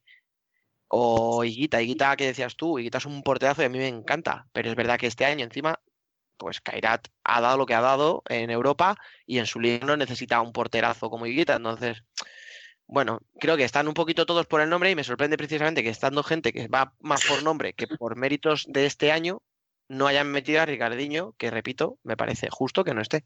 Yo opino igual, ¿eh? yo creo que, que no se lo merece estar, pero que sí que es verdad que igual tampoco se lo merece otro que sí que está. Entonces, por esta relación opino como tú, debería estar, o no deberían de estar otros. Biel, ¿tú cómo lo ves? Sí, voy igual que vosotros. O sea, a mí Merlim es un jugador que me gusta mucho, pero viendo su temporada el año pasado en Portugal, perdi- no sé, a mí me sorprendió que perdieran ese quinto partido y aparte las formas, eh, que Taina ni él estén nombres. Y aparte el mejor jugador, pues, especial, pero lo tengo muy claro que tiene que ser para Ferrao, campeón de todos los títulos y Pichichi en todas las competiciones. Yo creo que ese lo tenemos todos claro. Sí, yo creo que sí. No, te- sí, sí, más pues, no sé. No te- con el de portero yo sé que igual me tiene un barrón, pero yo no soy parcial, eh, sobre todo por sus playoffs. Eh, que básicamente él y Mati Rosa pusieron contra las cuerdas al Barça, que al final no terminó ganando todo. Pero sí, como ha dicho Tony, pues Juanjo, impresionante, decisivo en todos los partidos del Barça que, que se la jugaba. Y luego de entrenadores, pues, no sé, Andreu por ganarlo todo igual. Pero, no sé. No, Claro. o sea, las valoraciones son como muy, muy diversas. O sea, a lo mejor está un jugador que yo personalmente no he visto y, no sé, igual no soy justo. Claro, yo por ejemplo no sigo mucho la liga brasileña, pero yo por lo que leo, a mí me parece que Pato, Pato Futsal me refiero, no, no a nuestro Pato, Mm. Pato me parece que no era el favorito y ganó la liga renovando casi toda la plantilla, pues probablemente su entrenador tenga más mérito que Andreu, que al final, ¿qué diferencia hay entre el Andreu Plaza de este año y el de hace dos? Bueno, pues ahora a lo mejor con el tema de la baja de Ferro y Esquerdiña sí que le hemos visto que ha tenido alguna variante, no sé si Tony o Marcos me pueden dar un aporte más eh, de entrenador, más técnico, pero bueno, aparte de eso tampoco creo que haya hecho muchos más méritos este año que años anteriores. Bueno, yo creo que no, ¿eh? que, que si va- esto en principio va- se valora es la temporada pasada. Entiendo que es, que es entonces. eh, Bueno, es que como dice en Oh. 2019, tampoco sé si es la temporada 18-19 o... Bueno, no sé. O el año natural 2019, sí, ese es el, el caballo de batalla en estos premios. Nunca se sabe muy bien claro, a, yo, qué, se- a qué ejemplo, se lo están dando. Eso, la nominación de Adolfo mm, yo la vería más si fuera durante el año 2019, que también la ha explotado este año más con la falta de Ferrao. El año pasado quizá tampoco fue un jugador que tuviera que estar entre los mejores del mundo, siendo un jugador al que yo tendría siempre en mi equipo, ¿eh? Pero siempre él y todo lo de Barça, al final te- es imposible no estar a la sombra de Ferrao. Entonces sí que es verdad que este año da un salto al frente y se pone el mono de trabajo Adolfo y ahí se lo merece. Entonces, por esto hemos visto también, no sé si es temporada 18-19 o año 2019. Entonces, mm, si es la temporada pasada, yo no creo que, por ejemplo, como tú dices, el año de Andreu sea tan bueno o muy diferente a este o al anterior. Mm, Tácticamente el equipo se cambia, cambia porque al final tienes que cambiar cuando tienes a un jugador como Ferrao. ¿Vale? Además, también piensas que Diña, que es tu otra referencia, y vuelves a un poquito a intentar hacer lo que querías con Chimbiña, pero claro, sin ser tan dominante como lo puede ser con Ferrao. Pero sin notar diferencias, la verdad. Mm, Por momentos incluso peor y algún momento de destellos bueno cuando aparecen estos grandes jugadores, ¿no? Como Lozano y compañía, pero nada diferente quizá a otras temporadas. Claro, por eso te decía yo que a lo mejor un Sergio Lacerda se lo puede merecer un poco más. Hmm. Sin haber visto, evidentemente, toda la temporada de Pato, pero ya te digo, o sea, por lo que ha hecho, por el cambio de plantilla, por repetir título en una liga como la brasileña, que sabemos que es a veces muy caótica, que suele estar dominada por Magnus, por Carlos Barbosa, no sé, ¿sabes? Entonces, pero bueno, que al final quien, quien vota ya ha votado, o sea que estamos hablando un poco por hablar porque quien sea el ganador ya, ya, ya, ya está votado, o sea que, que no vamos a, a conseguir nada. Pero bueno. Marcos, ¿tú cómo lo Bueno, ves? pues, pues yo soy, yo soy uno de los que vota. Llevo- me parece que son 10 Vaya. años. Llevo 10 años votando. Sí, porque, bueno, la página esta de Futsal Planet hace muchos años que, que otorga este premios, estos premios. Y voy a aclarar un poquito el tema porque eh, los, precios son- los premios son por año. O sea, estos son para los, mejores los mejores del año 2019. Y ahí entra desde 1 de enero 2019 hasta el 31 de diciembre. O sea, no, no entra lo que hemos hecho ahora en Copa ni nada más. Eh, esto, pues bueno, eh, en la UEFA hay unos considerados expertos, que se ve que me tienen a mí entre uno de ellos. Cuando hay, hay cambios de reglas o hay algo, nos consultan, luego hacen lo que, bueno, lo que buenamente pueden. Y en Futsal Planet, pues va por invitación. Normalmente, eh, todos los que hemos sido seleccionadores de algún país de, europeo, pues normalmente somos expertos para Futsal Planet, eh, entrenadores que han jugado UEFA Futsal Cup y algún periodista deportivo. Creo que hay algún periodista español que también está, árbitros, hay mucha gente que, que vota. Lo que sí que los nominados los hace Micho Martí, que es el, el de la página de Futsal Planet, y sí que es cierto pues que, que- no se puede controlar todo el mundo, como bien habéis dicho. Mi, mi queridísimo amigo Higuita eh, cada año está. Este año, por ejemplo, eh, sí que es cierto que, que si cuentas el año pasado, el año pasado jugó entero, ahí va a estar va a, estar a ver quién, quién se lleva esto. El tema de Leandro Lino, de Tainán, son jugadores que yo creo que, que van a estar ahí en el top 3 seguro. Y ya te digo, eh, por el otro tema de- del mejor club, mm, los femeninos y los masculinos de siempre los han puesto juntos. Y luego hay un apartado para jóvenes y demás que, que bueno, yo creo que Mateus o de Magnus son jugadores que son que son favoritos casi siempre. Los españoles normalmente solemos votar a españoles, esto es un poco como, como Eurovisión, ¿vale? Pero bueno, ahí el fútbol sala femenino, por desgracia, no lo sigo demasiado y, y lo que sí que hago siempre antes de votar, pues tengo amigos que sí que sí que tienen, bueno, se dedican al tema del fútbol sala femenino y lo que sí que hago es consultar. No me, no me gusta tomármelo el llegar y hacer una quiniela y empezar cinco puntos a este, cuatro a este, porque hay que votar siempre en todas las en todas las nominaciones hay que votar a cinco. Al primero le das cinco puntos, al segundo cuatro, tres, y luego además aparecen todas publicadas. Sea Con que- lo cual luego te pueden pegar palos, ¿no? Quiere decir. no, no, palo, sí. eh, Luego, luego, luego mm, mi amigo Andreu me verá si lo he votado o no lo he votado. Ni el otro, o sea, porque al final eh, siempre lo miras. Siempre lo miras porque al final, pues, pues yo siempre voto, pues intento votar, pues, pues ser lo más justo posible. Dentro de todo lo que controlo, pues bueno, eh, hay jugadores que, que un iraní eh, toda esta gente pues te cuesta más verlos competir. Pero al final los rusos, yo por ejemplo sí que veo la liga rusa, veo los partidos que por suerte dan en, en su canal de YouTube. La liga argentina la verdad que no la, no la controlo mucho. Y la liga brasileña es algo que en los últimos dos o tres años la he dejado un poquito de, de lado porque ya como no me dedico profesionalmente a esto, pues ya me interesan menos los jugadores brasileños que, que pueda fichar. La verdad que, que la liga portuguesa, la rusa y la española, igual que la húngara, pues, pues la verdad que la sigo mucho. Veo todos los partidos que puedo. Yo, Rubén, antes de que cierres, ¿me dejas solo un minuto de publicidad?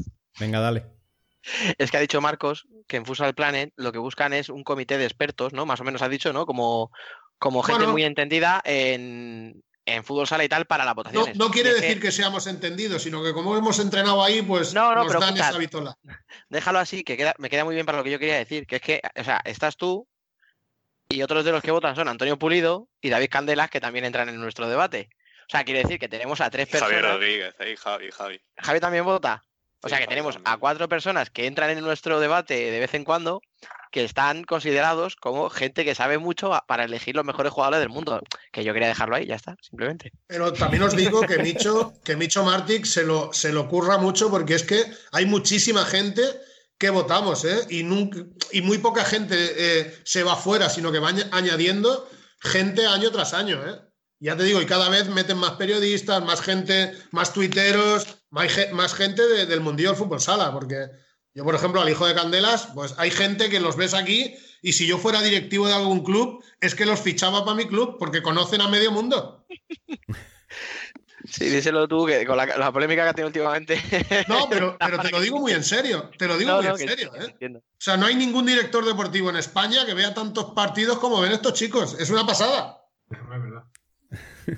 Bueno, muchas gracias a todos por acompañarnos y Tony Marcos, un abrazo y cuidaos, por favor. Un abrazo. Un abrazo, igualmente, cuidaros. Venga, chicos. Venga, hasta luego. Hasta luego. Antes de pasar a la siguiente sección, hacemos un impasse para que el defensor del oyente, que nos pidió que abriésemos los teléfonos para el turno de réplica, eh, pueda decirnos lo que tenga que decir. Así que damos la bienvenida a Iván Cabanillas, muy buenas, Buenas tardes. Y a Noemí Carbonel. Hola chicos, buenas. Pues nada, ¿por dónde queréis empezar? No, que empiece damas- Cabanillas, las que tiene más primero. problema del que defenderse.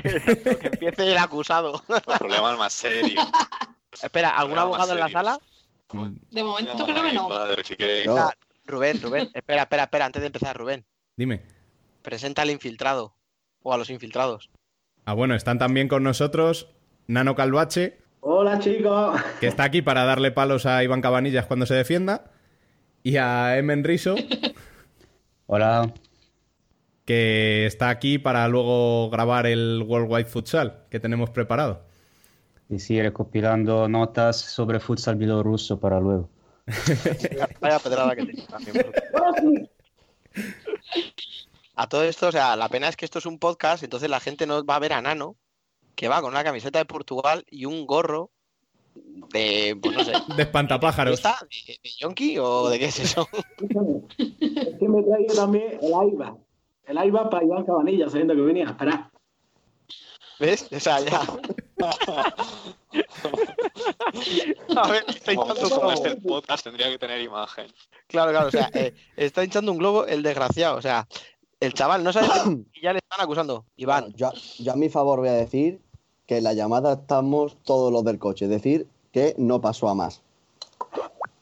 O sea, escucha, que no pasa más significa que estamos vivos. efectivamente. Has preguntado que si había algún abogado en la sala. Yo espero que tampoco haya ningún policía, porque esto, esto, to- esto todavía no ha prescrito. Creo que las acusaciones basa- fueron verdades todas, o sea, todas fueron verdad. Si no, me voy a esconder. El lector fue un, el lector fue un cedar paso y la, y la jefatura de policía estaba muy guapa. Pero son verdades a media. ¿Cómo que era medias? Vamos a ver. Yo lo a dije y lo mantengo, tío. Estuviste a punto de dejar cinco huérfanas, tío. Ah, Bueno, pero, pero, eh, en el estuve a punto es donde estamos nosotros ahora aquí. Y, y al pabellón llegamos. O sea, Efecti- efectivamente. Sí que sí, si al final, escucha, el más sufrido fuiste tú que estuviste una hora y media buscando sitio para aparcar, ¿verdad? Eh, eh, celebrar un cumpleaños en un Cabify no ha sido precisamente mi sueño desde, desde que nací, ¿eh? Bueno, escucha, Y podías teniendo en cuenta los transportes de ese viaje, podría haber sido mejorable ese, eh, ese transporte. Claro, piénsalo, que hay peor que celebrar tu cumpleaños en un Cabify. Celebrarlo tú solo en un coche con una señora que te quiere violar. Bueno, también es cierto que estuvimos a punto de no celebrar el cumpleaños con, aquel, con, el, con el mágico stop.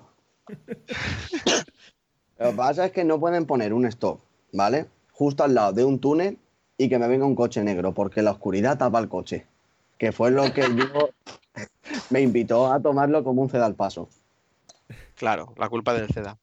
Que el que Claro. no conozca a Iván, que sepa que lleva gafas y las llevaba puestas en ese momento. O sea, Eh, él está echando la culpa al, al stop, al, al puente, al túnel, al, al medio ambiente y a quien sea, pero, y, pero que, que no. y que- y que tenía cuatro personas atormentándome a cada momento. Eso era insufrible. Cuatro voces a, a mi alrededor. Pobrecito. ¿Qué os digo yo? Si al final acaba siendo la víctima. Claro, sí. Cuando estuve una hora y media buscando aparcamiento, tuve cero problemas. Porque iba solo.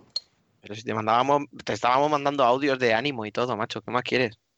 Pues si lo llego a escuchar mientras estoy conduciendo es cuando tengo el problema. Que es lo que vosotros hacíais cuando ibais conmigo y me distraíais. Tócate a huevos. Que la, la- la culpa no fue mía. Esa, era- esa es tu defensa, ¿no? O sea, tú eres el típico que para aparcar baja el sonido de la radio, ¿no?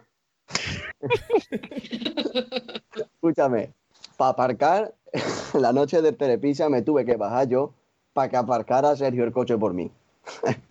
para que te hagas tú una idea de- del nivel que estrés que llevaba yo esa noche. Bueno, es que estamos vivos, estamos vivos de milagro. a mí me lo No vas a contar. Sí, ¿verdad? No es. Dime. No, no, dinos tú. Que no- escuchamos la semana ¿Qué? pasada la versión de la copa y de la otra copa y de qué narices hace una tía de Tudela recorriéndose media España en tren, etcétera, etcétera. Pero nos falta la otra pata, que es la tuya. La, la- la ver- la verdad que a esa pregunta yo me pregunto lo mismo. que hace una tía de Tudela si el Rivera no se ha clasificado yéndose desde el norte de la península hasta Málaga, ¿sabes? Cerquita. Pero bueno, mm, ya desde Valencia el año pasado fue como mesa común del año que viene aquí estaremos y ahí estuvimos para que no nos lo contaran, básicamente. Estuvo bien, la verdad, mereció la pena. Además, no nos hemos traído nadie el coronavirus desde allí con nosotros, así que bien. Creemos. Ha salido bien el, el proyecto. Creemos. Hombre, ya después de dos semanas, si alguien ya da positivo, lo ha cogido en otro sitio, ¿eh? Creo yo. Escúchame, eh, la culpa, la culpa es nuestra. La culpa es nuestra que hicimos bromas y eso está muy feo.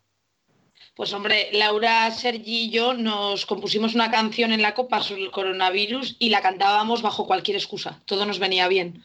Ay, Luego ya nos sentíamos mal, en plan, "Jaja, hemos bromeado demasiado.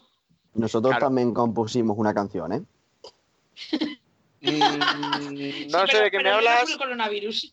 No, bueno, pues escucha, te hubiera, po- eso, es lo, eso es lo que Peor. hubiera podido dar. Sí. Peor del coronavirus. Eh, Ben, ¿todavía tienes pesadillas o qué?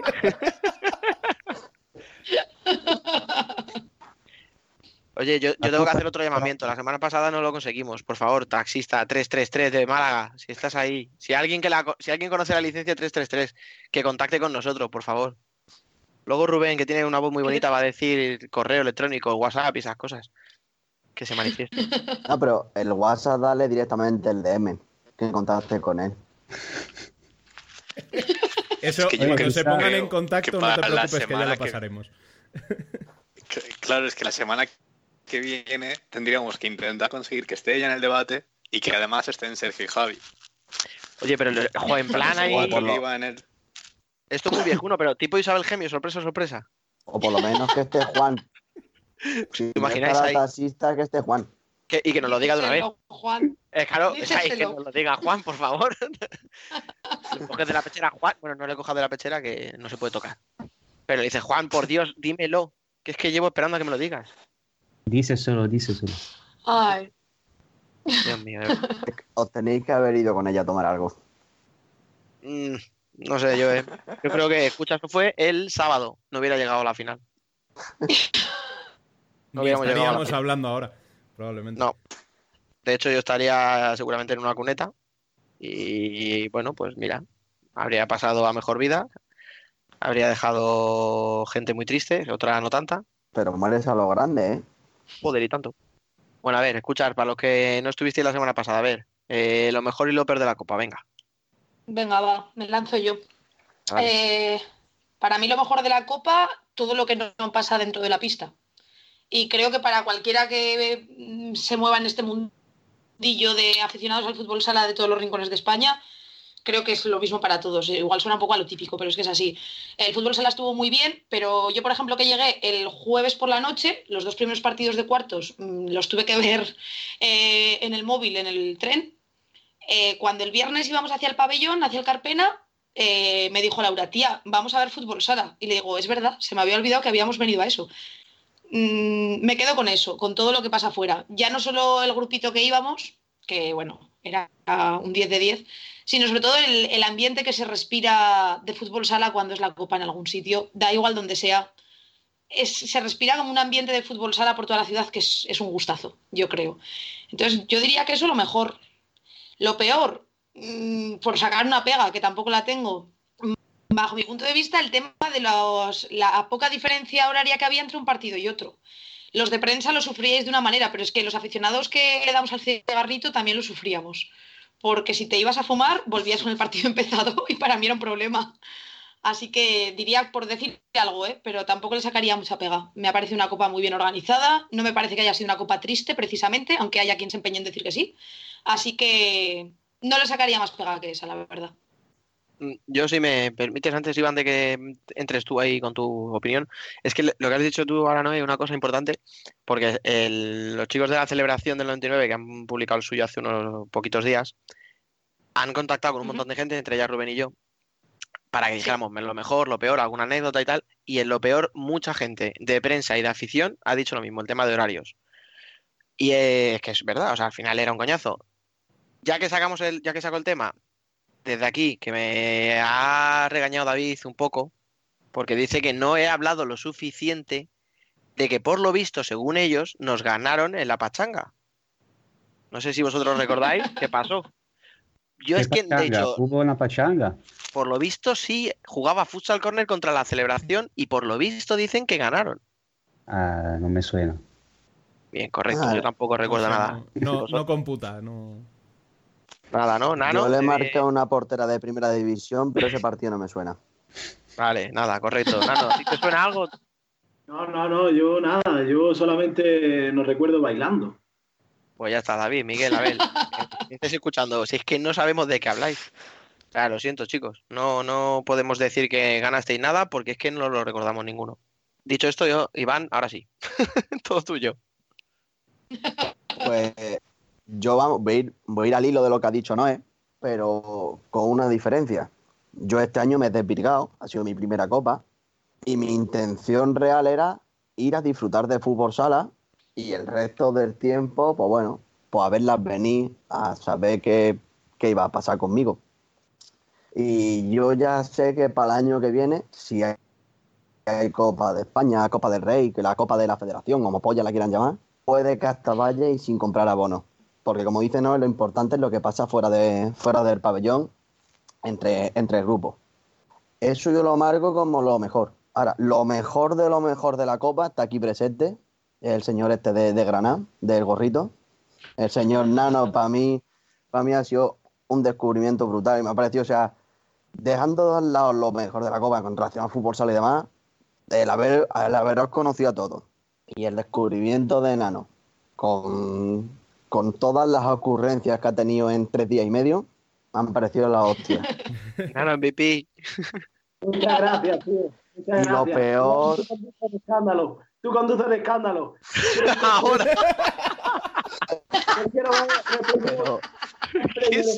Iván. Si es que si eso ya lo sabía yo, Nano, tranquilo. Y lo peor es que no, o sea, no puedo sacar nada malo porque realmente a mí los horarios, que ni soy prensa, ni soy fumador, me han afectado, pero bueno, por poner un algo negativo, que mi equipo no jugaba la copa. Ya ves tú, mira que no invitaron a un equipo de segunda.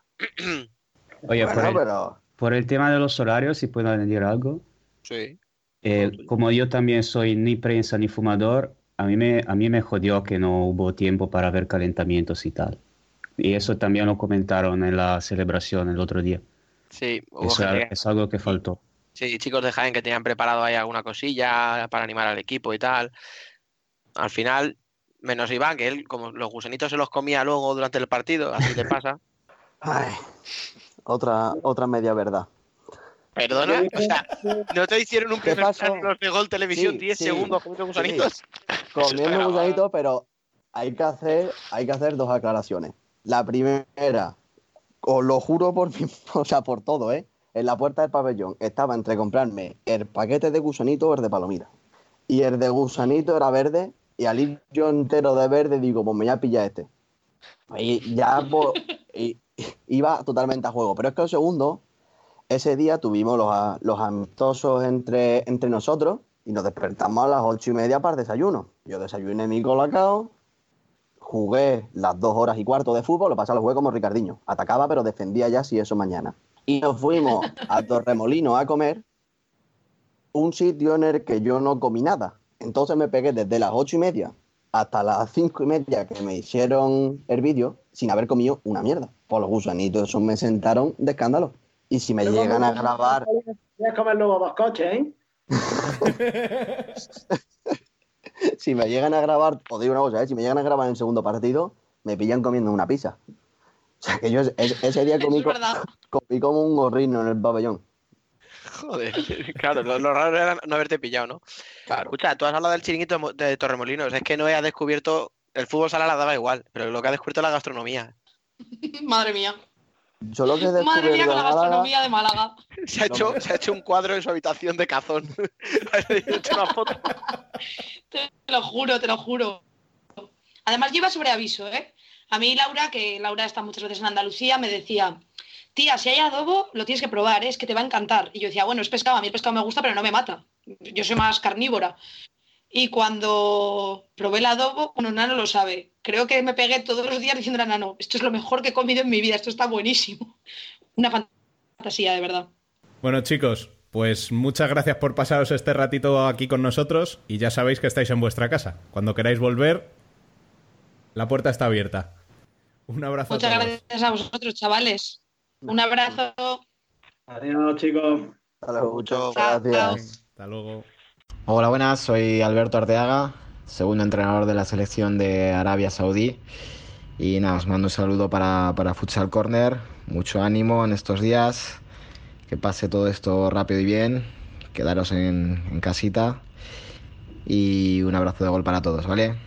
Cuidaros. Je suis allé à Saint-Étienne prendre un peu l'air. On m'a forcé à enfiler un foutu maillot vert. J'ai traîné rue des Martyrs avec tous mes zonards. On m'a dit qu'à Lyon, y a que des connards. Bienvenue chez moi, que tu viens d'une grande ville. Worldwide Futsal. Faut que tu vois ça. ah, ah. On a les plus belles filles, les plus beaux paysages. Viens faire un tour chez moi. Viens faire un tour chez moi. Y ahora vamos a hablar del futsal que ha estado jugándose en estos días en el plano internacional y que no se había cancelado hasta ahora. Unos cuantos locos de esto hemos estado siguiendo varios partidos durante el fin de semana pasado y este en Rusia, Ucrania, Bielorrusia y Argentina. Los comentamos en Twitter con el hashtag Cuarentena Futsal Corner y ahora vamos a analizar aquí con Emen Riso, muy buenas. Hola. David Candelas, muy buenas. Hola. Y Nano Calvache. Buenas, chicos. Pues nada, a ver, ¿quién se lanza a la piscina? ¿Por cuál empezamos?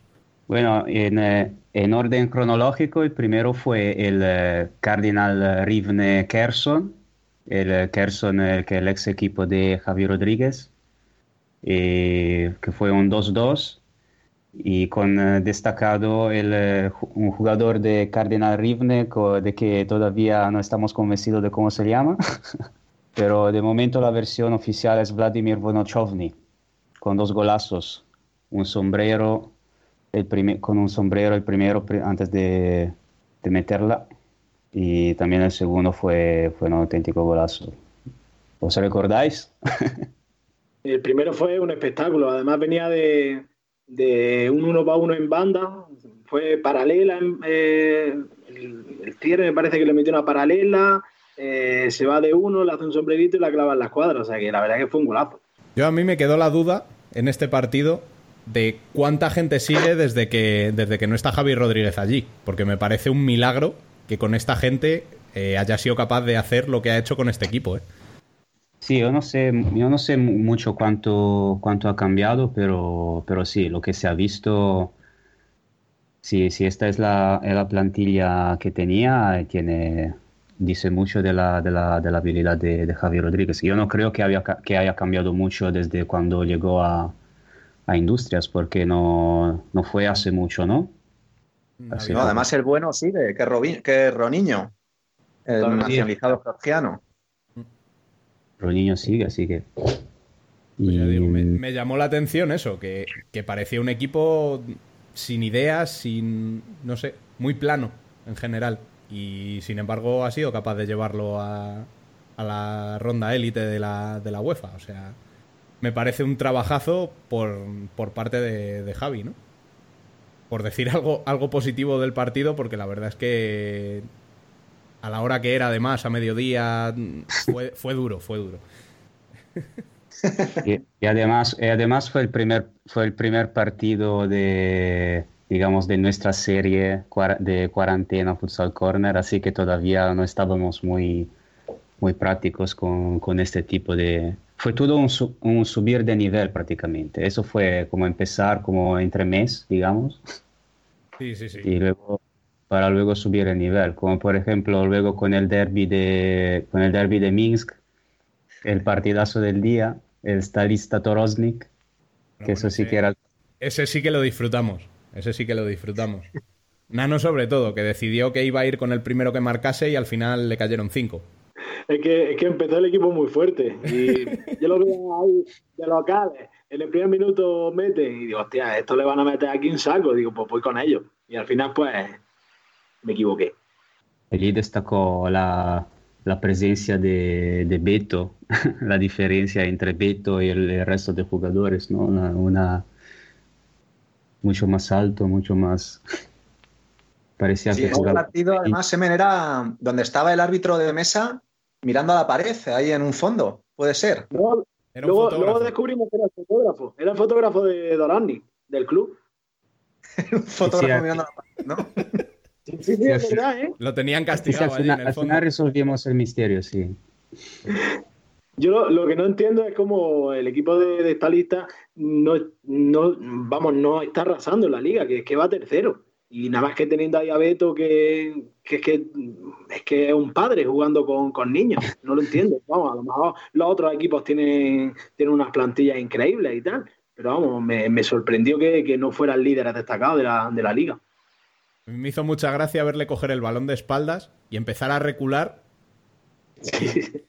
El cierre del otro equipo se, se iba hasta la línea de fondo con él. O sea, no, no tenían manera de, de frenarlo y podía ir andando hacia atrás la pista entera si quería, que no, no le iban a quitar el balón nunca. O sea, brutal. Simplemente brutal. Sí, la comparativa sería Adriano en el Pro. Sí, sí, sí. Totalmente. Ese sería el nivel de abuso de, de Beto en esa liga. Sí, es que es un jugador creado, o sea, es brutal. Y después del, eh, después del derby, del derby de Minsk, luego llegamos, digamos, a- al ápice, ¿no? Con, el, con este fin de semana de futsal argentino. Eh, estas noches dedicadas al a la primera división de, de AFA, donde conseguimos ver eh, tres partidos, ¿no? Si no me equivoco. Eh, el Boca del Talar, San Lorenzo Ferro y Camioneros Racing, que fue una auténtica locura. Y hubo, hubo incluso otro, yo creo, ¿no? Se solaparon, se llegaron a solapar hasta tres. Sí, yo estuve viendo también un rato por Facebook Kimberly Banfield. Ah, sí, y, verdad. luego, y luego también estuvimos viendo un rato de mm, la victoria de Villa Lañata, que ganó 1-6. Ah, sí, contra También, Pino- también. Pinocho, ¿no? Exactamente, Eh, contra Pinocho. no, si sí, nos vimos prácticamente toda la jornada. 5 de 8, no está mal. Sí, sí, sí, mejor que otros, ¿no? Sí, como por ejemplo en la Liga Nacional de Fútbol Sala, la mejor liga del mundo. el mejor de ese partido fue Javier Bater, ¿no? que nos hizo gracia. la ñata, el partido ese. Pero la Liga Argentina, la verdad que yo me gusta segui- seguirla, llevo dos o tres años siguiéndola y la verdad que, que es una pena porque por horario viene de escándalo. O sea, te ponen un partido que empieza a las 11, 11 y media, 12, 12 y media, más o menos en esa franja y la verdad que, que es muy buena hora para verte el partido ya tranquilamente y es de las ligas que más, más fastidiado que, que se suspenda. Y además por, por la intensidad que, que empezó la, la jornada, la, la primera fecha, como dicen por allí. Bueno, en el partido Y de camioneros, hablando de intensidad, ¿cuántos eh, lanzamientos de 10 metros pudo haber? ¿11, 12? Yo conté nueve. Yo conté nueve, si no me equivoco. Yo, sí, yo ocho, yo ocho, pero estamos ahí, ocho, nueve, más o menos. Qué forma de los repartir con los dos- patadas. con los dos equipos que llegaron a los cinco faltas prácticamente después en la primera, en la primera mitad, los dos. Así que Sí, sí, o sea, en, en con el, esta- en el primer tiempo, eh, en ese partido, yo creo que en el minuto 5 ya estaban los dos con cinco faltas. Y en la segunda parte igual. O sea, se pasaron el partido entero chutando de 10 metros. Así, así tiraron todo, porque David, creo que vimos a, a tres porteros, ¿no? Lanzadas 10 metros. Sí, me extrañó, eh, pero el portero de Boca, creo recordar, en el Sí. primer partido lanzó uno. El de y era el camioneros portero también. Y el de camioneros también lanzaba. O sea, fue muy curioso. Eso sí, de los ocho dobles penaltis que tiraron, creo que solo metieron uno o dos. Un acierto muy, muy bajo. Creo que fue Racing. Racing sí metió el que era el 3-4, me parece que, que fue el que metió. sí, eh, los porteros eh, descata- desca- eh, destacaron bastante, ¿no? En esta, en esta jornada. Sí, sobre todo Ferreira del Racing, el portero de la sub-20 argentina. Y, y de la, y de Exacto, la Marcos selección de fútbol para ciegos, que nos quedó ahí el... Sí, Germán Müller del Talar. Germán Müller, sí, el portero del Talar, que también es de la selección de, para, de, fútbol, de fútbol ciegos, fut- o futsal para ciegos, sí. Y luego también eh, recuerdo, un- a pesar de la, de la derrota con San Lorenzo, un buen partido de, del Pito Chilemi de, de Ferro, o Chilemi, como, como dicen en Argentina. Y luego de Ferro también destacaba a Kevin, Kevin Arrieta también, que ha llegado este año de, de Italia. Y la verdad que muy bien. Sí, sí, bueno, tenemos un débil para La verdad es que la Liga Argentina me sorprendió muchísimo. No esperaba prácticamente nada, y menos después de los antecedentes que habíamos tenido por la mañana. Pero yo lo pasé de escándalo. O sea, no sé si fue el efecto de las horas o, o del cachondeo que nos traíamos por Twitter, pero la verdad es que, mm, como en esos partidos, yo creo que no he disfrutado en años. Sí, sí. Eh, es un poco del fútbol sala antiguo, digamos, de, aquí de España. Mucha transición, muy, muy poco orden defensivo.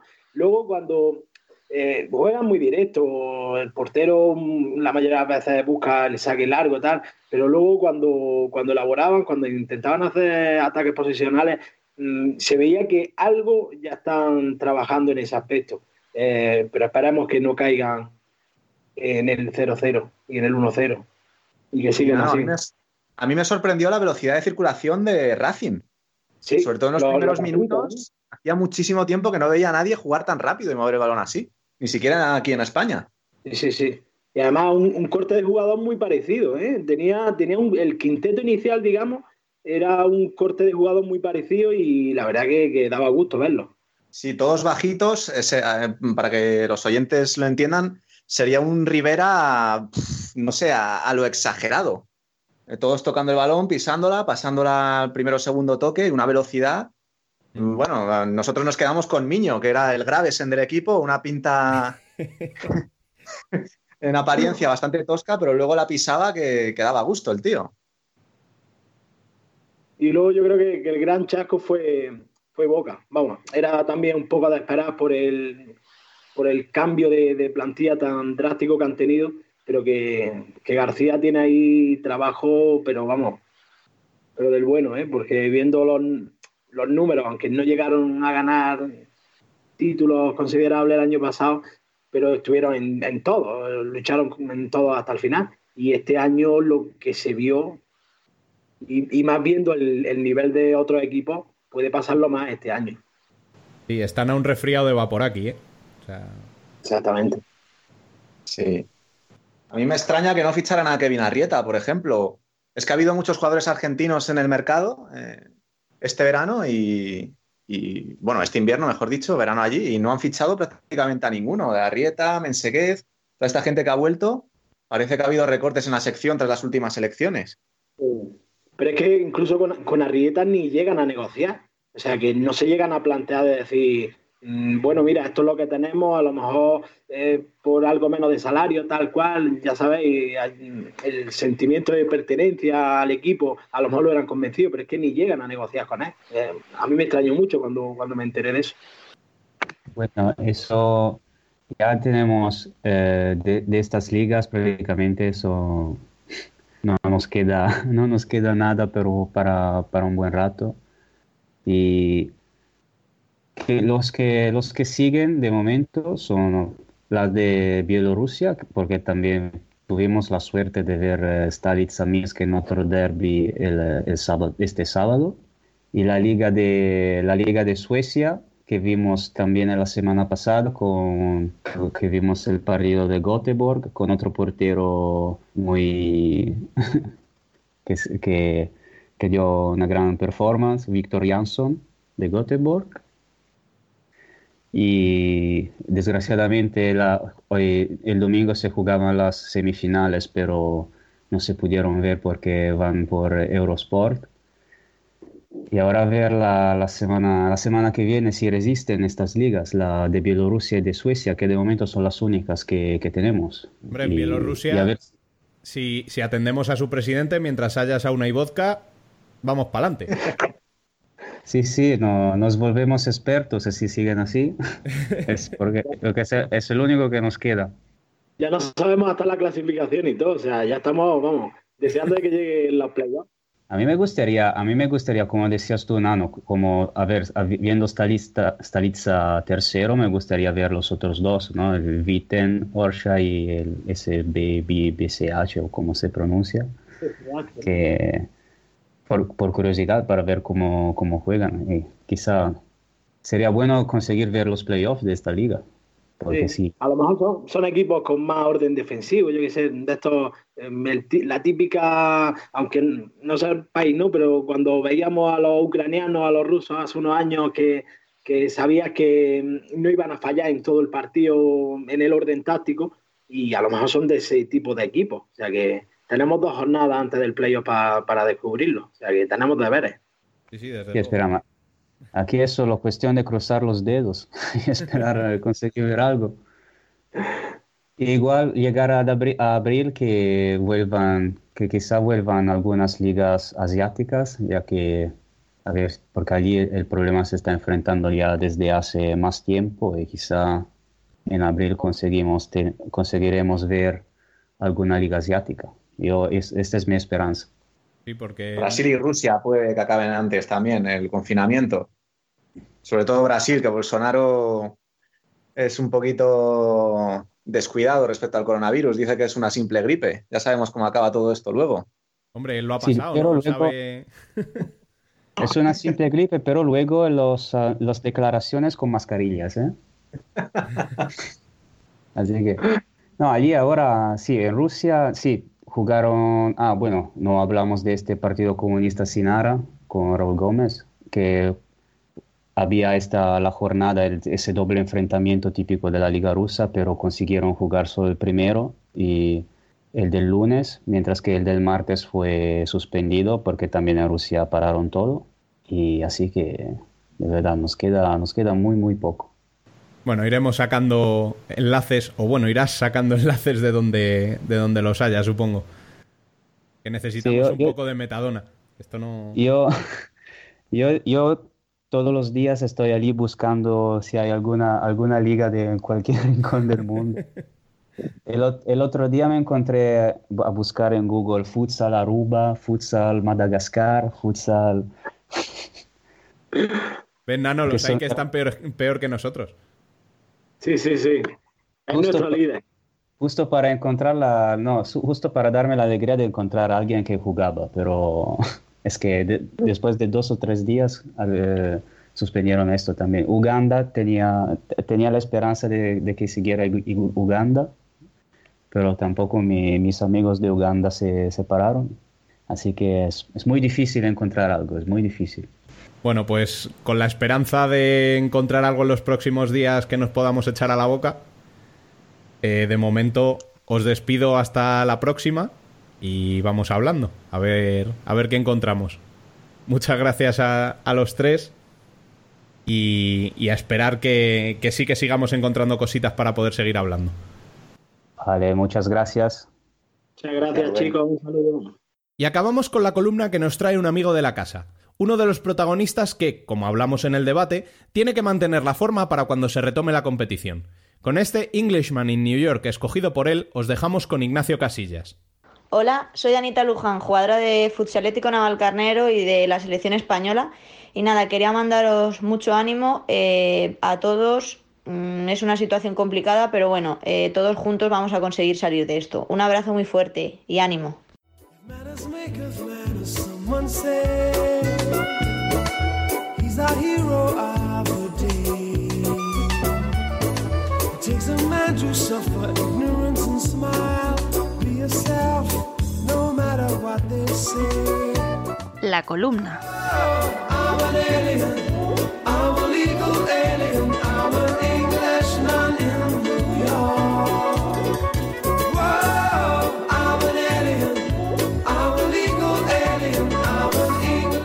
familia, tiempos difíciles en los que nos tocan vivir ahora en España y en el resto del mundo con el coronavirus. Pero bueno, yo no he venido aquí para hablaros de enfermedades, sino para animaros un poquito y contaros un poco desde la perspectiva del jugador profesional cómo nos planteamos este largo encierro en casa que todavía no sabemos hasta cuándo durará.